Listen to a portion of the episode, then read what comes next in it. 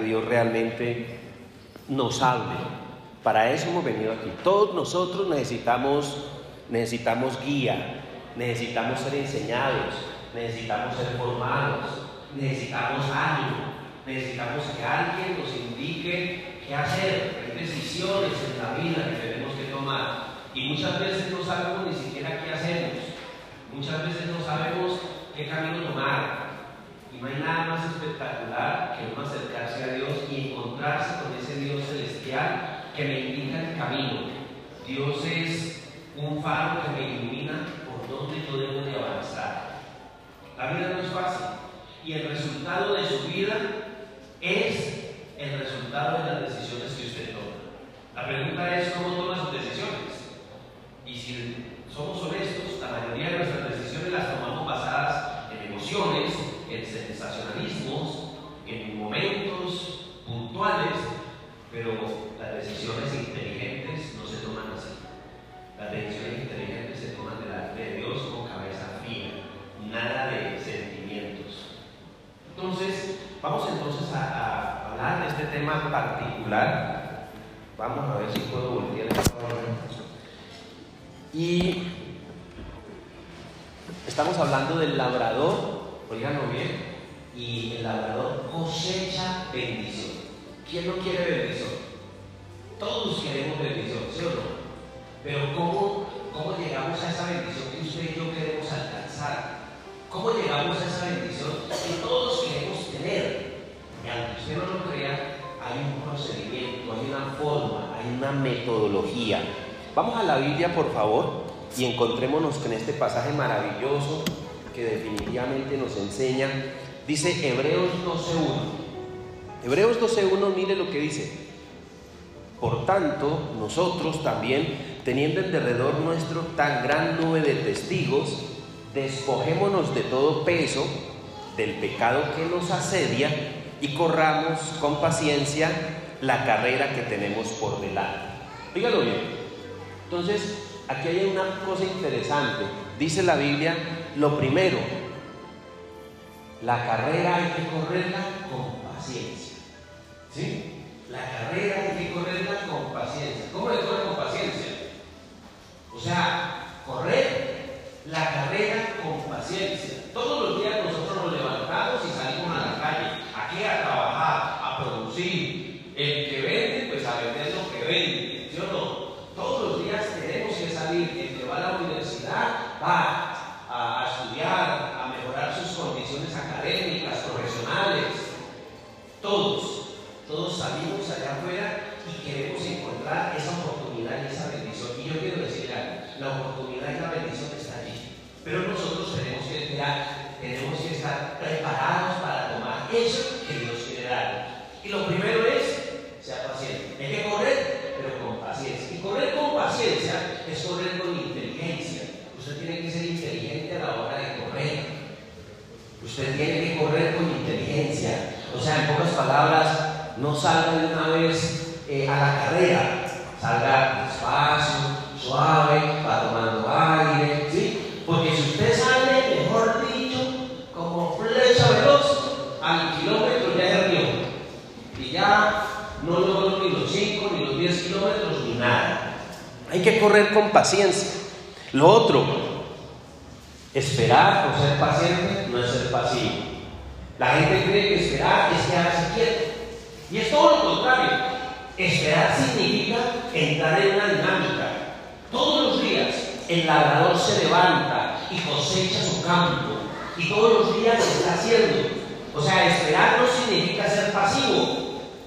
Esperar no significa esperar que venga del cielo la respuesta de Dios. No, yo tengo que salir, yo tengo que enfrentarme allá y encontrar todas esas maravillosas que Dios tiene para nosotros. Venga, amiguito, aquí hay puesto, aquí hay Venga, venga, Andresito. Venga con Emanuel. ¿Sí? Ah, bueno, se está comiendo el soldado, yo sé. Bienvenido. Entonces, ¿qué es lo que dice la escritura? Que esperar no es estar pasivo. Y entonces les invito Hagan de cuenta eso. Todos los días yo espero en Dios, pero estoy en movimiento. Todos los días uno tiene que moverse. uno tiene que actuar. Las cosas no se dan de repente, de la noche a la mañana. Lo otro, usted sí sabe que cuando el, labrador sale a labrar, él conoce los tiempos, él sabe en qué momento sembrar, él sabe dónde hacerlo, él sabe cuándo recoger la cosecha, él conoce los tiempos. O sea, si usted quiere que le vaya bien, usted tiene que estudiar bien dónde está, qué es lo que hace. Pero ese es el problema nuestro. El problema nuestro es que salimos como a la berriota, como a la loca. Y no se trata de eso. Hoy, miren, lo que más dinero da son las carreras especializadas. Una persona especializada en una carrera es una persona que gana mucho dinero. ¿Por qué? Se especializó en qué? En blanquear los dientes. ¿Sí? Se especializó en qué? En cirugía, no sé, estética o lo que sea. Tiene una especialidad. Hay un mercado para eso. Hay unos índices. Mire, cuando, muchos jóvenes a la hora de ir a estudiar, qué terrible que van a estudiar y eligen su carrera pasado en lo que su papá, en lo que vio hacer a su papá o en lo que más dinero se gana. Y eso no es así. Yo tengo que primero estudiar qué quiero yo, cuál es mi perfil, y segundo, pues tengo que mirar cómo está el mercado de las. Pero ese es el problema de nosotros. Entonces, nosotros queremos que nos vaya bien, pero usted tiene que conocer los tiempos. Eso es como en el matrimonio. ¿Usted conoce a su esposa? ¿Usted sabe cuáles son los tiempos de su señora? Usted no sabe que su esposa tiene unos días en el medio que devuelve la dama de hierro. Esa mujer no quiere que la coja, que la coja, que la mira. Usted medio le mira, ay, morboso, grosero. En ese momento ella no quiere nada. Y como usted es un hombre inteligente y conoce los tiempos de su señora, pues la era critica. Porque después que le pasa ese tiempo, tiempo.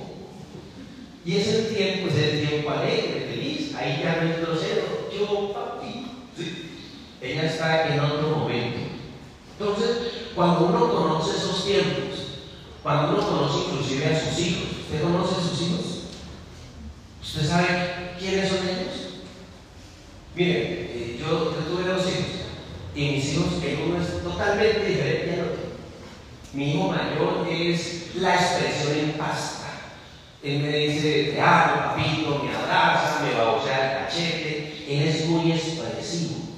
El otro es una yuca. La inexpresión en pasta. Él dice, hola, papá. No más. ¿Sí? El tipo es inexpresivo. Pero yo los conozco. Y yo conozco inclusive mi hijo mayor, él es dinámico. Las velocidades del hijo menor son diferentes. Yo aprendí a conocer eso.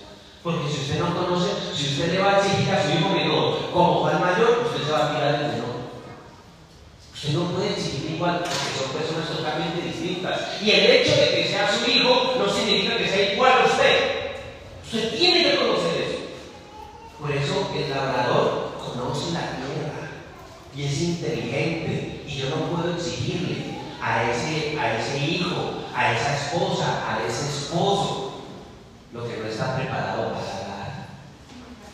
El labrador primero siembra para luego recoger. Escuchen. Siembra y luego recoge. Entonces ustedes y yo tenemos que conocer, conocer los tiempos y las sazones. Tenemos que conocerlo. ¿Estamos de acuerdo? Miren, es real. Miren lo que está sucediendo. Eh, hoy por hoy hay como una especie de pánico con respecto a ese cuento del coronavirus. Sí, hay un virus, sí, hay una situación difícil. Pero según las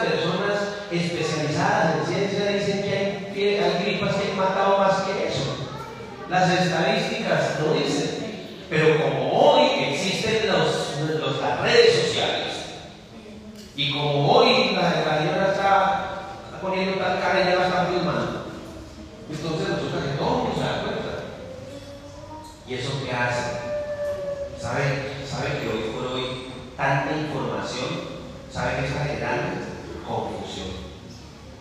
Yo podría decir que hoy estamos en una sociedad confundida.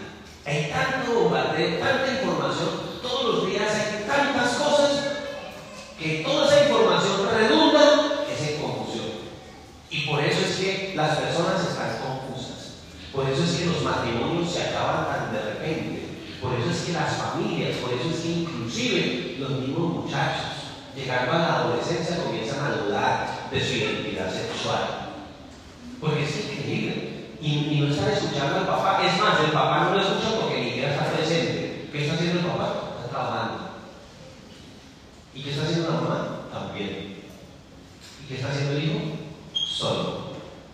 Enfrente de un televisor, con un wifi, con redes sociales, tomando toda esa información nociva. Y eso está haciendo que esos muchachos estén confundidos y estén tomando decisiones equivocadas. Entonces, lo que nosotros tenemos que aprender es eso, aprendamos, aprendamos lo que la Biblia nos dice. Miren, vamos a ver, miren lo que dice este versículo, miren lo que dice, despojémonos de todo peso. ¿Qué dice la Biblia en este Hebreos 12? ¿Usted quiere triunfar en la vida? ¿Usted quiere salir allá afuera y encontrarse con esa respuesta, con esa bendición? Primero,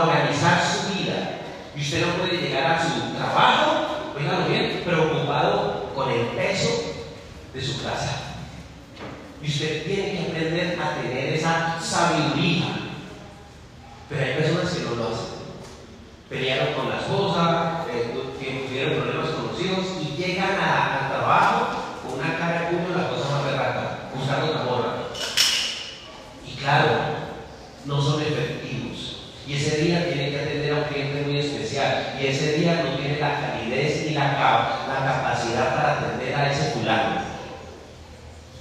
Y usted no es efectivo. ¿Cuál es ese peso? Usted, todos tenemos preocupaciones.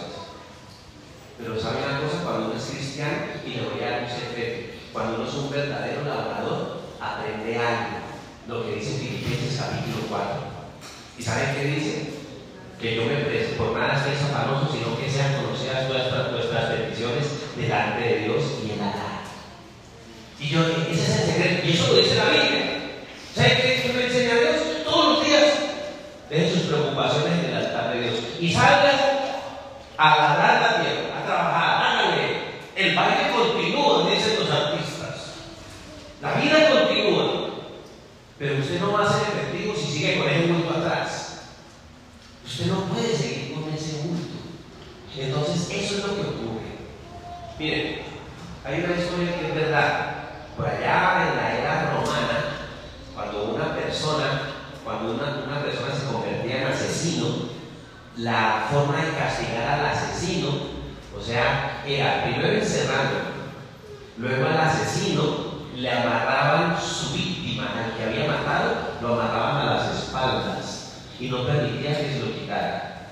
Entonces el asesino tenía al muerto a sus espaldas y el muerto iba entrando en descomposición y en la medida que el muerto se descomponía, entonces iba carcomiendo al que estaba vivo.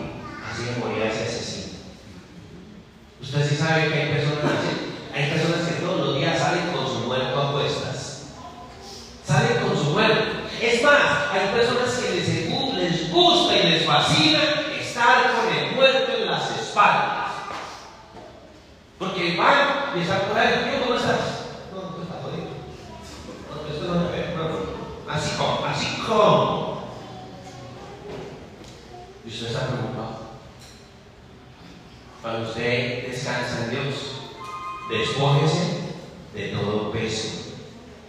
Despójese de todo peso. Está demostrado. Cuando una persona tiene sobrepeso, oiganlo bien, comienzan a doler las rodillas. Cuando una persona tiene unos kilos de más, comienza ese sobrepeso a cobrar su misma salud. Y si esa persona quiere caminar, correr y no tiene dolores, lo primero que hace es tiene que dar el pico. La cirugía de las tres puntadas. ¿La conocen? Cierre el pico y deja Pero la verdad, muchos de nosotros no hemos. Usted y tenemos que liberarnos de ese peso. Usted tiene que erradicar ese. Deje todo peso. ¿Sabe cuál otro peso es? El peso del pasado. Las personas viven, las personas son histéricas e históricas. Porque siempre evocan su pasado. Es que a mí me dejaron. Ese como marido me dejó. ¿Hace cuánto? Hace 20 años. Todavía chica la vida. Y todavía recuerda el pasado. A mí me dejaron, a mí me trataron, a mí me esto, a mí me otro. Y usted vive con ese pasado. Y por ahí hay, hay, una canción que dice que el pasado no perdona. Sí, el pasado no perdona mientras usted lo, lo siga cargando. El pasado tiene que morir. El pasado, a mí el pasado solo me sirve para sacar lecciones que construyan mi vida. Pero yo no puedo, mi, mi vida no puede estar basada, no, no se puede basar en el pasado. Por lo tanto, despójese de todo peso. Usted quiere triunfar, deje el pasado atrás. Despójese de ese peso a ver que las cosas se dan. Vamos a ver, despójese de todo peso. La maleta del escogido es ligera. Usted tiene que aprender a ser ligero, a ser práctico en la vida.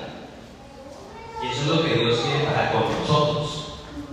Su maleta tiene que ser ligera. Miren, cuando yo me casé y fuimos a ser misioneros, yo me acuerdo, yo tenía muy claro que es un misionero. No sé si ustedes entienden que es un misionero. Nosotros somos misioneros y como misioneros, hoy estamos en Cali, luego nos trasladan para otro lado. Entonces, como yo aprendí la lección de ser misionero, y para acabar de completar, la primera vez que a mí me trasladaron como misionero fue para ir a Buenaventura. Y me acuerdo que yo llegué a Buenaventura y el misionero vivía por ahí un tercer piso y tenía una nevera grande y la única era sacarla por una ventana, un balcón y sacar esa berraca cosa y esa nevera yo como un maracuyá al suelo. Eso me marcó tanto que cuando yo me casé y cuando yo me fui a misión, adivinen la nevera mía de qué grande era. No llegaba a la cintura. Yo no compraba nada. O sea, cosas muy prácticas, muy sencillas. Y usted no ha notado que uno a veces se aferra demasiado a las cosas. Usted no ha visto que hay personas que son inclusive hasta acumuladoras. Eso acumulan de todo. Tienen un de 1815. Una tiene la ropa cuando tiene 5 años, ahora tiene 40. Y no la bota. Ay, es que esto fue mío. Y la gente se aferra a las cosas. Y nos aferramos. Usted tiene que ser ligero. Usted tiene que ser práctico.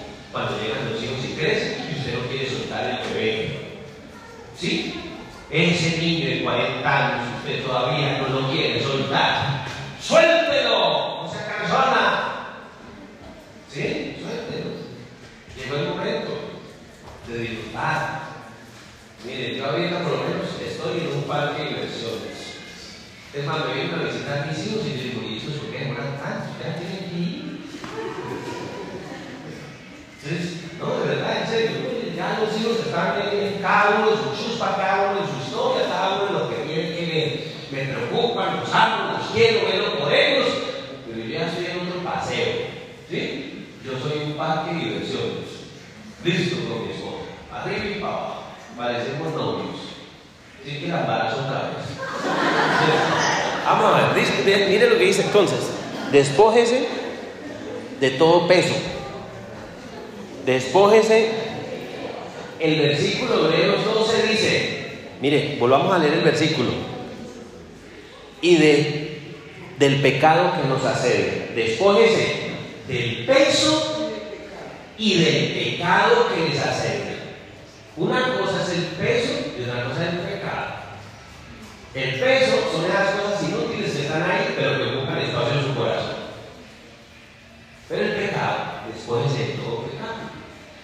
Yo soy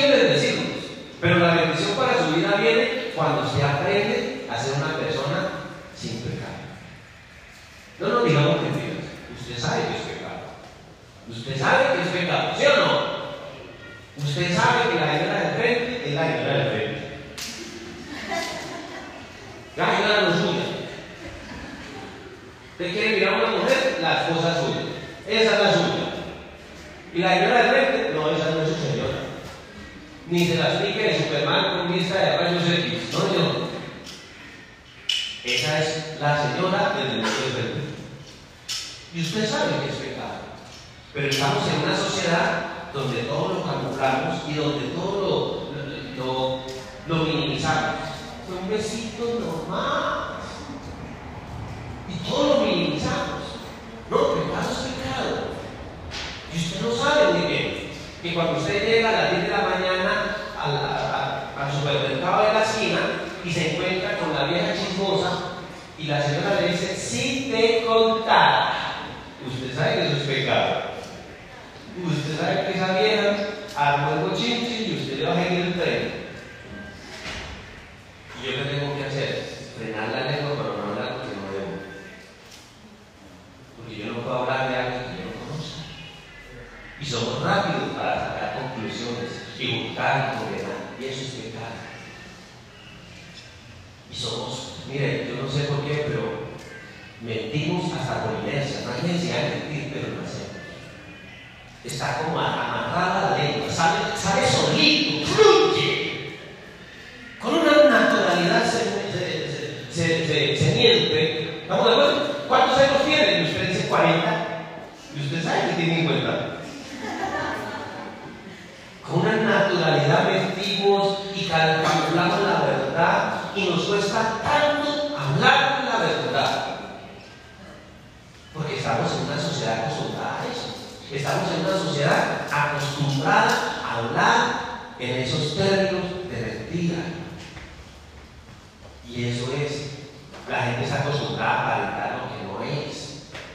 a decir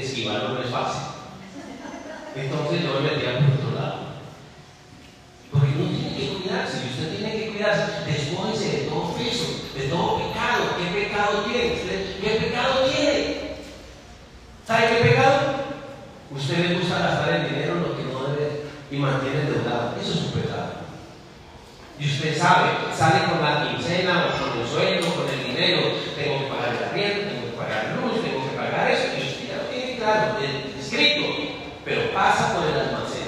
Y hay un magnífico con un vestido, ¿cierto? Y dice 50%, esto nunca lo vuelvo a ver. De riesgos. Y usted va y lo compra. Y al día siguiente está con más porcentaje de sueldo. Y eso es pecado. Y por eso es que estamos vaciados, endeudados, nuestra economía no está bien, nuestra, nuestra billetera está grave, tenemos problemas financieros, porque pecamos de muchas maneras. Y usted no sabe que no tiene que gastar eso, pero terminamos gastándolo. Y nosotros tenemos que aprender. Y el hombre y el ser humano tiene que aprender a ser disciplinado, organizado. Y cuando uno es organizado disciplinado, uno se va alejando de esas conductas pecaminosas. Y lo voy a dar un secretico. Aléjese de esas personas que lo incitan a uno a sus lados.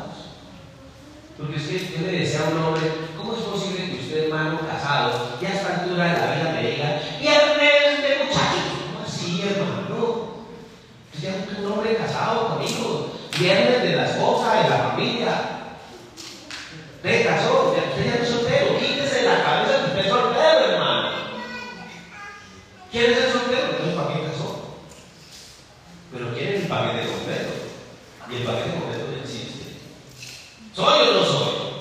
¿Es casado? Pues responda como casado. Pero llega el viernes y quieren ser solteros. Y ese día se alocan todos y se desordenan. No, yo tengo que ser organizado en mi vida. Y yo tengo que tomar decisiones conscientes. Y yo no puedo confundir lo uno y lo otro. Y esas son las cosas que nosotros tenemos que aprender. Despojémonos del pecado que nos asedia. Ahora miren, ¿qué dice la escritura? Vamos a ver lo que dice Salmo 126. Leamos inicialmente el 1 y el 2 y luego el 5 y el 6. Mire lo que dice la Biblia, cuando Jehová hiciere volver la cautividad de Sión, seremos como los que sueñan. Entonces nuestra boca se llenará de risa y nuestra lengua de alabanza. Entonces dirán entre las naciones grandes cosas ha hecho Jehová con estos. Mire lo que dice la escritura. Primero que todo, cuando Jehová quisiere volver la cautividad de Sion. ¿Quiere que le diga algo? Sembrar no es fácil. Y sembrar no es sencillo. Esta partecita de este tema se llama sembrar con lágrimas. La vida, la vida no necesariamente es un, ramo de rosas. No, hay momentos difíciles. Y la Biblia dice, cuando el Señor hiciera volver la cautividad de Sion, ¿qué quiere decir? Que Sion estuvo cautivo, que Sion vivió la cautividad. Y cautividad tiene que ver con eso, con, con no tener libertad, con vivir aflicción. Y en la vida de todo ser humano va, va, vamos a vivir aflicción y vamos a poder vivir momentos difíciles. No es fácil, créanlo que no es fácil. Eso es como cuando uno se casa, uno está enamorado, pero muchas veces cuando inicia uno recién casado no hay nada. ¿Sí? Hay una cama y usted quiere más, pero hay que trabajar, hay que levantarse temprano, trabajar duro. Y de pronto al principio uno quiere un fin de semana, de pronto llevar a las cosas a un lugar muy bonito, pero no hay. Y entonces uno tiene que hacer qué? Pues apretarse el cinturón. Y yo me acuerdo que cuando llegaban esos fines de semana, entonces yo me iba con mis niños a la ciclovía y había solo para un helado, un helado por cuatro. Y al principio es así. Y créanlo que y uno se acuerda de eso y uno hasta le da alegría. Porque son momentos donde uno es formado. Y entonces la vida requiere de eso. Y no todo, no todo es simplemente alegría, risa y todo lo demás. Hay cautividad, hay aflicción. Llega un momento donde uno pierde a alguien que uno ama. Y esos momentos uno los tiene que enfrentar. Y eso que uno tiene que ser, darse cuenta de eso. Pero a veces la gente no entiende el propósito. Entonces, parte de lo que usted y yo tenemos que entender es que queremos bendición, pero el labrador sale todos los días y labra la tierra. Suena muy bonito, ¿cierto? Pero va a llegar va a labrar la tierra. Un labrador en un campo abierto, el cielo a todo taco, el sol brilla como nunca, suda, calor. Es duro. Cuando uno va por lo menos a Israel, el 68% de esa tierra es desértica. Todo el sur, el, el desierto del Negev, el desierto de Tamar, el desierto de Judea, son desiertos áridos. ¿Y saben lo que encuentran en esos desiertos? Al israelita, sembrando esos desiertos. Y cuando de repente uno va a una mancha verde hermosa, que es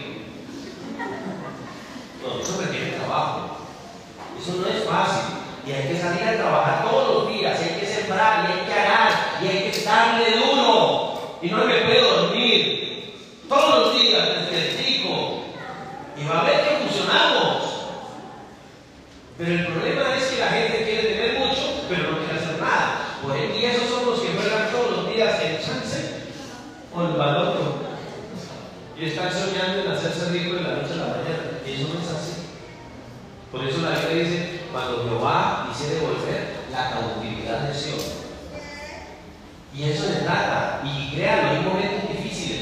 Y hay aflicción. Y mire lo que dice el siguiente versículo, el del 5 y el 6. Los que siembran con lágrimas, con gozo recogerán. Escucha bien. Los que siembran con lágrimas, con gozo recogerán.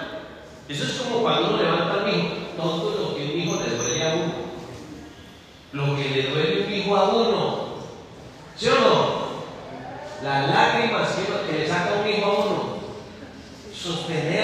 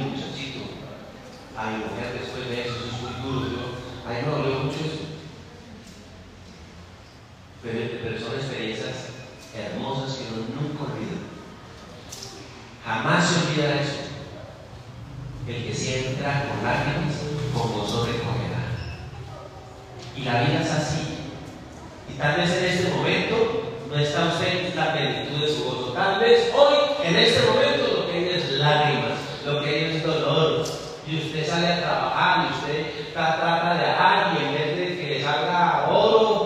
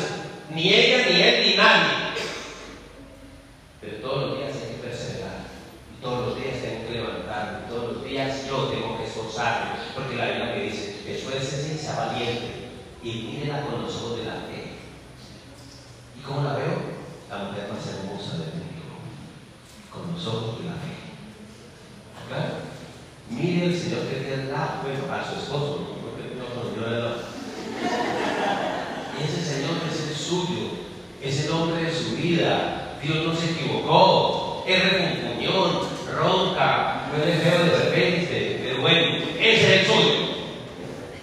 Échele loción, échele perfume.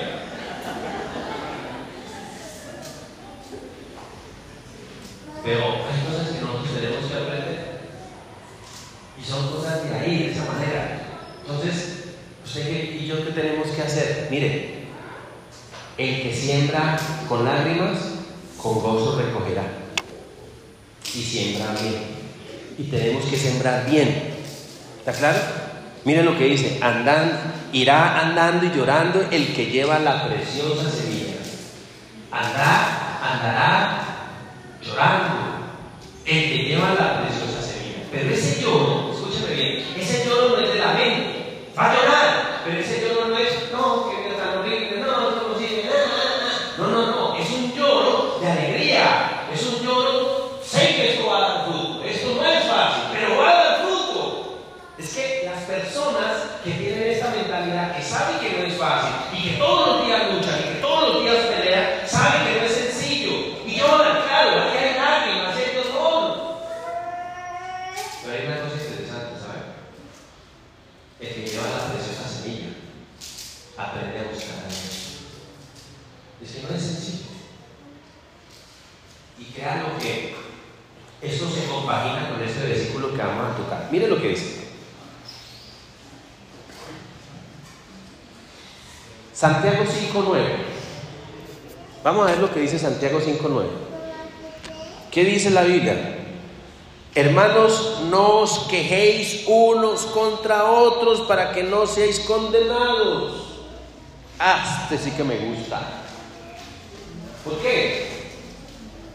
Porque la gente mantiene quejándose. La queja, la murmuración, la querella.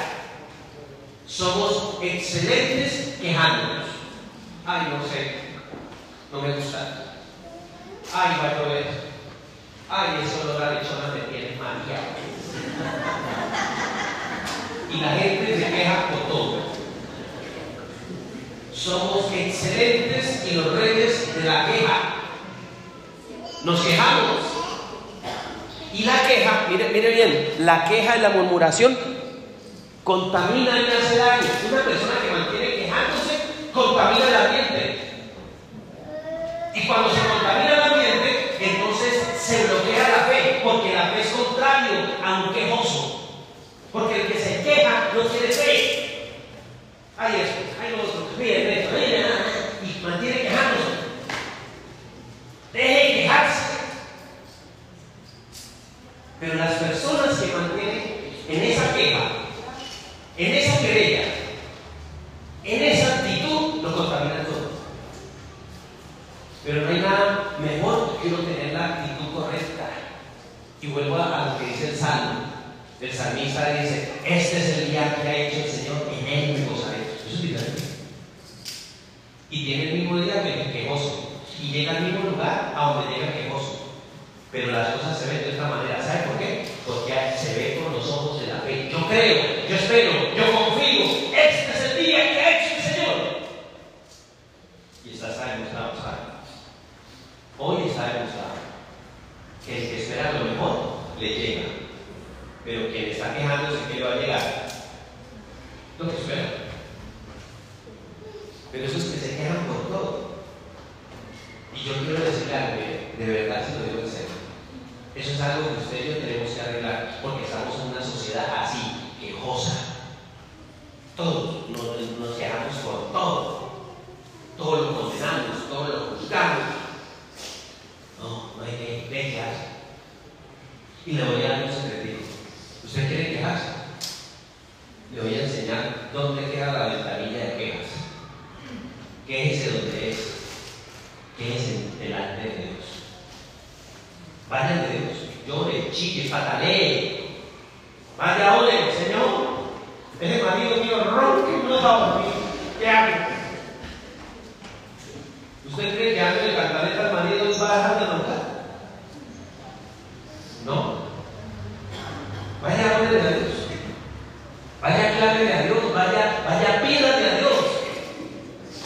Porque ahí es donde está la respuesta para nosotros. El poder de la oración. Oremos, aprendamos a orar. Pero las personas viven de esta manera. La queja genera un ambiente de fracaso. La queja detiene, escúchame bien esto, la queja detiene la bendición. La queja frena la bendición. Y usted quiere bendición, pero ¿cómo va a llegar bendición si, si lo único que hace es quejarse? No se puede, esto está horrible, esto está berraco, ¿qué hacemos? No se puede contar con nadie. Deje de quejarse. Aprenda, mire, fluye. La Biblia dice, ¿cómo puede de una fuente de agua dulce salir agua salada? ¿Cómo puede? Si yo soy hijo de Dios, ¿qué tiene que salir de aquí? Alabanza, gloria a Dios. Pero lo único que sale es queja. Es, es que es hijo de Dios. Y lo único que dice todo el día es, son cosas negativas, son cosas tristes, son cosas terribles. Todo lo que sale de esa persona no sirve. Lenguaje siempre negativo. Palabras que hieren, que lastiman, que bloquean, que hacen daño. Usted sí sabe que los papás se tiran a los hijos por eso. Porque mamá todos los días le dice, ¿qué hijo? ¿Y usted qué? A ver, denme una alegría, por favor. Y comienza a condicionar a su hijo. ¿Será que va a servir para algo? ¿Va a ser mejor que su hermano mayor? Y comienza a comparar a su hermano mayor. Pero la, ¿sabe cómo? Imagínense, está desarrollado. ¿Cómo se desarrolla la autoestima sana en un adolescente, en un muchacho? ¿Sabe cómo? Con palabras asertivas. Dios te bendiga. Tú eres maravilloso, tú eres el mejor regalo de mi vida. Te amo, tú eres especial, tú eres único, vas a ser grande. Pero nosotros, miren bien, condicionamos con palabras. No, que cada quien fue hijo que me tocó. No, tiene más fuerza un pulgado. Y comienza a minimizar. Y comienza a condicionar. Las palabras tienen poder. Palabras y mantenemos quejándonos todo el tiempo. Y eso no puede ser así. ¿Yo qué tengo que hacer? ¿Sabe qué tengo que hacer yo? Cambiar la mentalidad de esa persona. Hoy les invito para que cambiemos. Les invito para que dejemos de quejarnos. La queja detiene la bendición. El lloro del que siembra no es fracaso. El que llora, el que hablamos ahorita del que llora, el que llora no llora de queja. El que se queja se victimiza. Pobre de mí, nadie me quiere, nadie me ama. Siempre, siempre el discurso es ese, es que nadie me tiene en cuenta. Y entonces se victimiza. ¿Usted cree que, que las cosas son fáciles? La vida es difícil. ¿Y sabe qué? Hay algo que he aprendido yo. Y lo dice la Biblia. El cielo lo arrebata los valientes. Lo arrebata. ¿Usted quiere que lo haga bien? Arrebátenlo. Pero con esa actitud de víctima que tenemos, de queja, no llegamos a ningún lado. Tenemos que cambiar. Tenemos que tener una vida distinta y mejor. Miren lo que dice. ¿Dónde está la respuesta? Santiago 5:13 para terminar. Vamos a terminar con este versículo para que no se me vayan a dormir. ¿Está alguno entre vosotros afligido? Haga oración. ¿Está alguno alegre? Cante alabanza. ¿Cuál es la respuesta? La oración eficaz. ¿Está alguno afligido? ¿Está alguno quejoso? ¿Tiene algún problema? La respuesta es podemos. Aprenda a orar. Yo te. Y te doy este consejo sobre todo a los varones. Aquellos varones que están mal, lo que hacen es llegar de la mujer y vaciarle todo eso que trae a ella. ¿Está haciendo orgullo? ¿De qué sirve que usted le cuente todos sus problemas a ella? Todas las dificultades que tiene, todos sus días, todos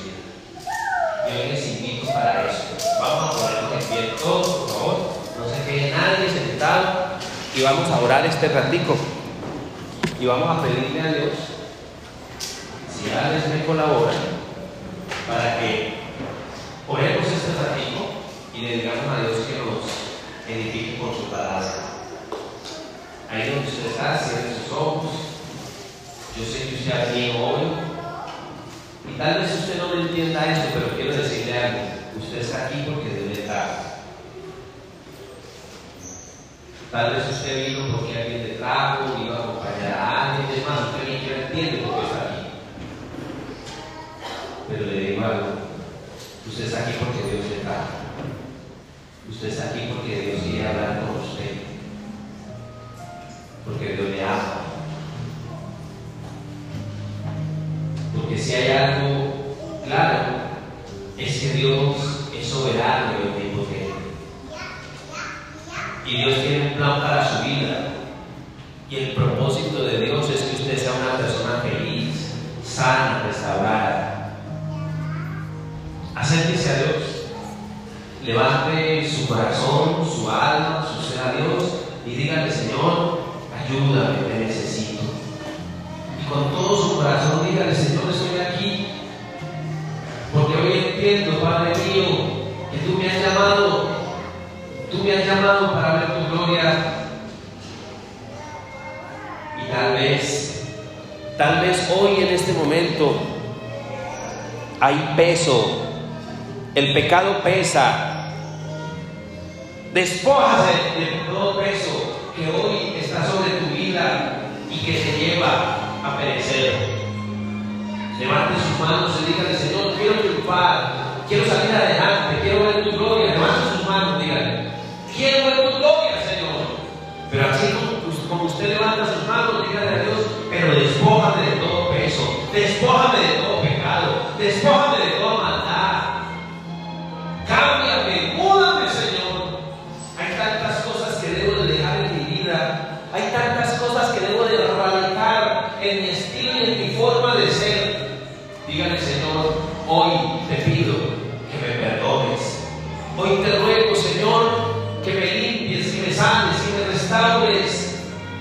Hoy te pido, Señor, que seas tú el Señor de mi vida. Que hagas de una persona nueva, diferente, mejor. Acérquese a Dios. Bendiga al Dios de los cielos. Bendiga con todo su corazón al Dios omnipotente. Dígale, Señor, ayúdame. Dígale, yo quiero triunfar. Yo quiero salir adelante. Yo quiero con mi familia, con tu esposa, con tal vez, tal vez en este momento estás sembrando con lágrimas, pero te aseguro que con gozo recogerás, porque estás sembrando en el nombre del Señor. Y el fruto de Dios es grande y maravilloso. Esta tribulación es una leve tribulación, es algo puntual, pasajero. Dios dará su gloria, su premio, su bendición al que espera en Él, Y Él hará. Dale gracias a Dios. Bendícele al Dios de los cielos con todo tu corazón, vamos, con toda tu alma. Dígale, Señor, no me dejes, no me sueltes, no me dejes, Señor, te necesito, te necesito. Porque estoy seguro que separado de ti nada podré hacer. Dele gracias a Dios. Señor, bendigo a cada familia, a cada persona aquí representada. Permítame, levante sus manos a Dios y ponga delante de Dios su vida, porque estoy seguro que Dios traerá bendición sobre ti. Dios traerá bendición sobre ti hasta que sobreabunde, porque Dios es bueno, porque Dios es fiel. Yo bendigo tu vida, hijito, hijita de Dios, y declaro que el Señor hoy te acoge con su presencia. Y le ruego que abrace a su esposa, abrace a su esposita, abrace su hogar, abrace a su familia. Y dígale, Señor, perfeccionanos en el amor, perfeccionanos, Señor, y que corramos con paciencia esta carrera que tengamos por delante. Y aunque no es fácil y sencillo, y cometemos errores, y somos débiles y frágiles, tú nos fortaleces.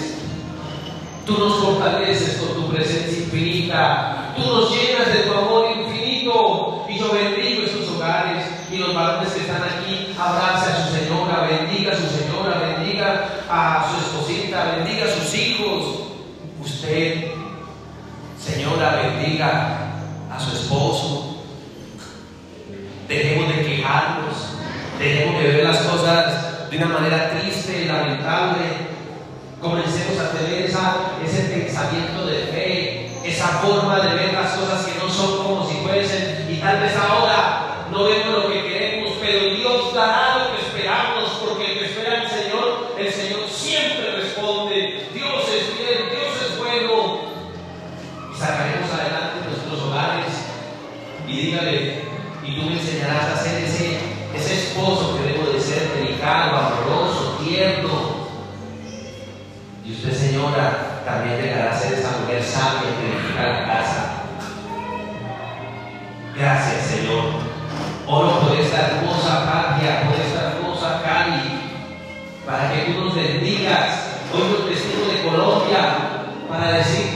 esta tierra es maravillosa, linda, este país es único y que tú, Señor, nos vas llevando en términos de fe a experimentar tu presencia, tu amor y tu cariño. Yo te doy gracias porque estás con nosotros. Yo te doy gracias porque hoy termina febrero del 2020